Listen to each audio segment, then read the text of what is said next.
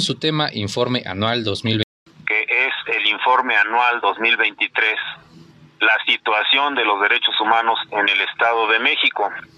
Evento al que convocaron algunos y algunas diputadas y especialmente el Centro de Derechos Humanos Ceferino Ladrillero expusieron de manera sucinta un informe que están publicando en las redes sociales del Centro de Derechos Humanos Seferino Ladrillero y en la plataforma del movimiento Haz Valer Mi Libertad importantísimos los datos que aportan los eh, miembros del Centro de Derechos Humanos Seferino Ladrillero y un grupo de colaboradores que han hecho trabajo de investigación y de, sistema, sistematización y de registro para eh, ilustrar lo que está ocurriendo en nuestra entidad.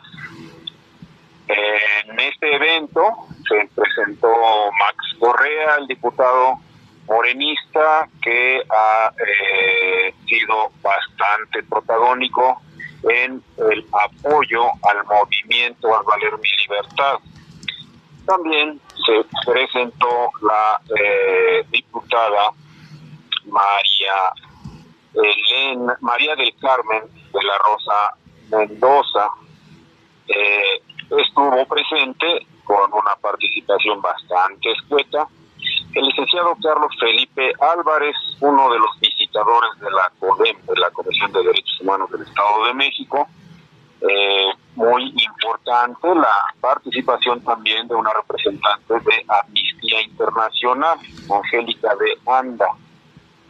Eh, hubo distintos participantes, a quienes denunciaron lo que está pasando en materia de derechos humanos en nuestra entidad. Solo voy a dar algunos datos sobresalientes para que eh, nuestros amables radioescuchas tengan un panorama de lo que en general constituye una grave crisis civilizatoria que se refleja en una crisis de violaciones a los derechos humanos, un sinfín de agravios que está viviendo la sociedad por la carencia de políticas públicas eh, que eh, desconocen, que ignoran a sobre todo los más desposeídos, los más marginados. Algunos datos, algunos datos relevantes el, eh, nuestra entidad eh, tiene 51.4% de mujeres, son mayoría las féminas, 51.4%. Eh, los varones ocupamos entonces un eh, lugar de menor población. ¿Y por qué hay que destacar esta, eh, esta cifra? Porque eh, se dice, la, según las estadísticas, tanto nacionales como estatales, y en este informe que hace el Centro de Derechos Humanos Seferino Ladrillero, que el 78.7 de ellas han sufrido violencia. 78.7% de las mujeres en nuestra entidad han sufrido violencia de distintos tipos. Y es una violencia que ha tenido un crecimiento acelerado. Eh, nos eh, eh, dicen, nos reportan que ha tenido un crecimiento de cuatro puntos porcentuales desde el 2016 hasta la fecha de ahora. Está creciendo. ¿Cómo es esta violencia?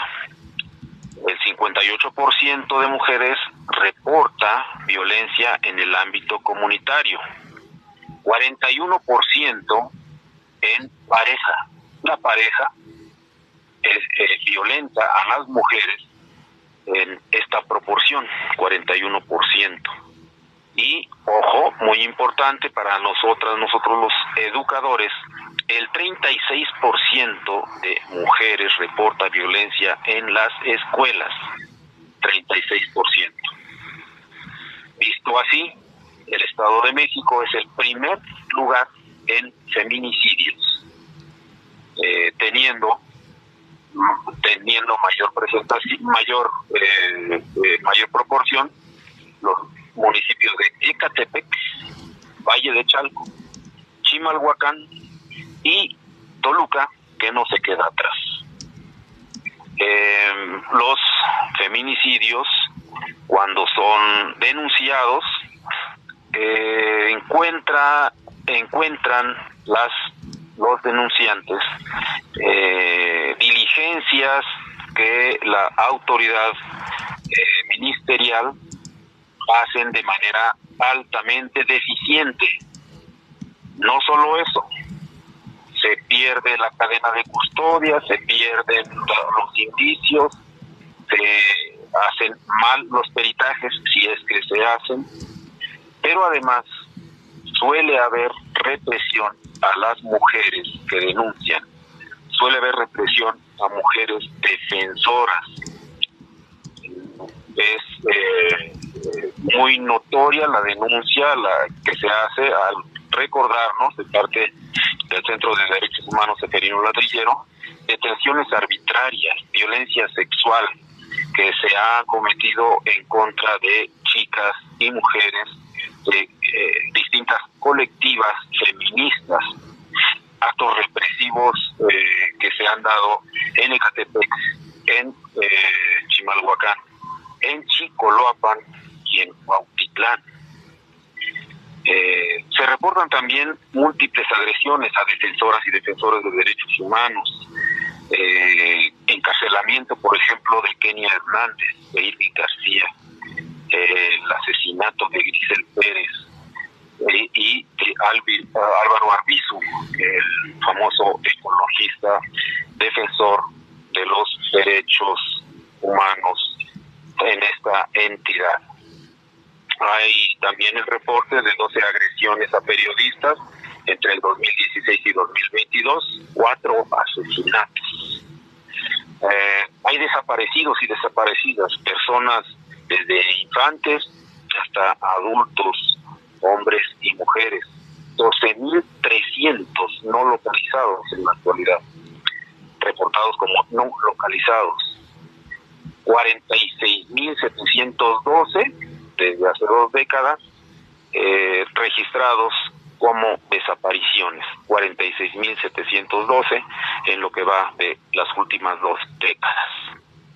Para el 2022 eh, se reporta que desaparecieron 2.658 personas. Por fortuna, 1.449 de ellos sí fueron localizados con vida, 60 localizados sin vida.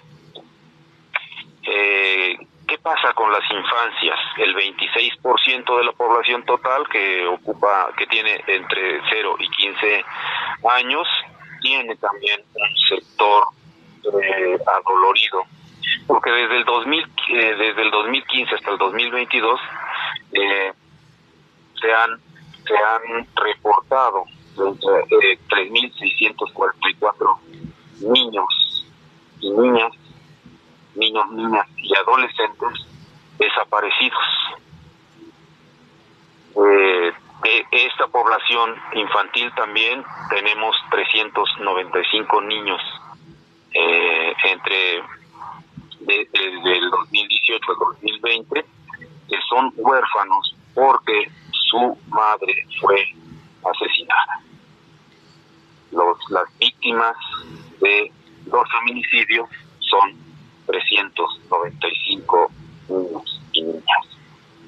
Para 2019 también se reporta 230 mil niños que trabajan y que son explotados eh, antes de los 15 años. Otro gran pesar, hay niñas de entre 10 y 14 años, esto es una cifra de 2021, que eh, están embarazadas, que se han embarazado en gran medida por abuso de adultos. Estamos hablando de 9.893 pequeñas de entre 10 y 14 años para 2021 que tienen un embarazo, han tenido un embarazo. habló también de la violación a los derechos indígenas. 417 mil eh, personas se autoconciben como indígenas y hablan alguna lengua indígena, una población que ha sido en general marginada.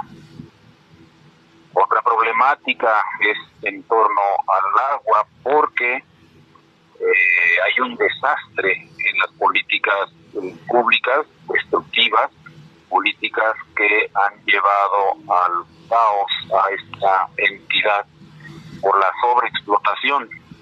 Eh, anotan un déficit de 188 mil millones de metros cúbicos en la cuenca del Valle de México, agua que se está terminando y que está eh, siendo sobreexplotada sobre todo por los grandes consorcios inmobiliarios, la industria, a quienes se les entrega eh, concesiones sin tomar en cuenta a las comunidades. Eh, pues bien, hay mucho más que decir.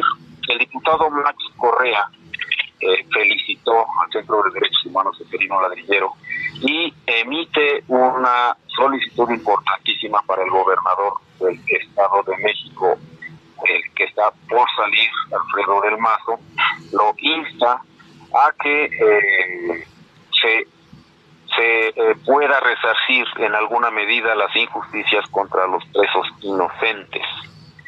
Aquí estuvo también eh, Lady Plácido, la vocera de la plataforma Valer Mi Libertad. Ellas se encuentran desde hace 77 días en plantón enfrente del Palacio de Gobierno. Cuando ella habló, se pusieron de pie, nos pusimos de pie todo el auditorio, aplaudimos, conmovedora realmente su participación, aduciendo a la insensibilidad del Poder Judicial, del Poder Ejecutivo y eh, señalando con toda, con toda crudeza que la Comisión de Derechos Humanos del Estado de México ha sido omisa. Eh, conmovedora su participación porque las señoras, las chicas, las mujeres de Valen Mi Libertad nos dan una gran lección 78 días en plantón, exigiendo que sus presos inocentes sean liberados mediante la amnistía. Y en torno a ello, el diputado Max Correa, junto con el movimiento, piden diálogo al eh, saliente gobernador, pero también diálogo a la, eh, a la, a la actual gobernadora Delfina Gómez para que se abran espacios, que generen compromisos y se vaya atendiendo esta grave, grave problemática de que ocurre en las cárceles y que ocurre en el sistema penal mexiquense. La gran conclusión es la esperanza, la buena expectativa para que el gobierno entrante eh, resuelva las, las grandes omisiones que ha construido, que han construido 100 años dictadura priista en la entidad. Así el informe, así mi informe, estimados radioescuchas, estimado, estimado Abraham, estimado Juan. Muy bien. Muy bien, doctor eh, profesor Neri, agradecemos como siempre su participación y esperemos contar con ella la siguiente semana. Es muy preocupante las cifras que comenta en este informe sobre violencia eh, violencia feminicida y violencia hacia las mujeres. Hasta pronto, gracias.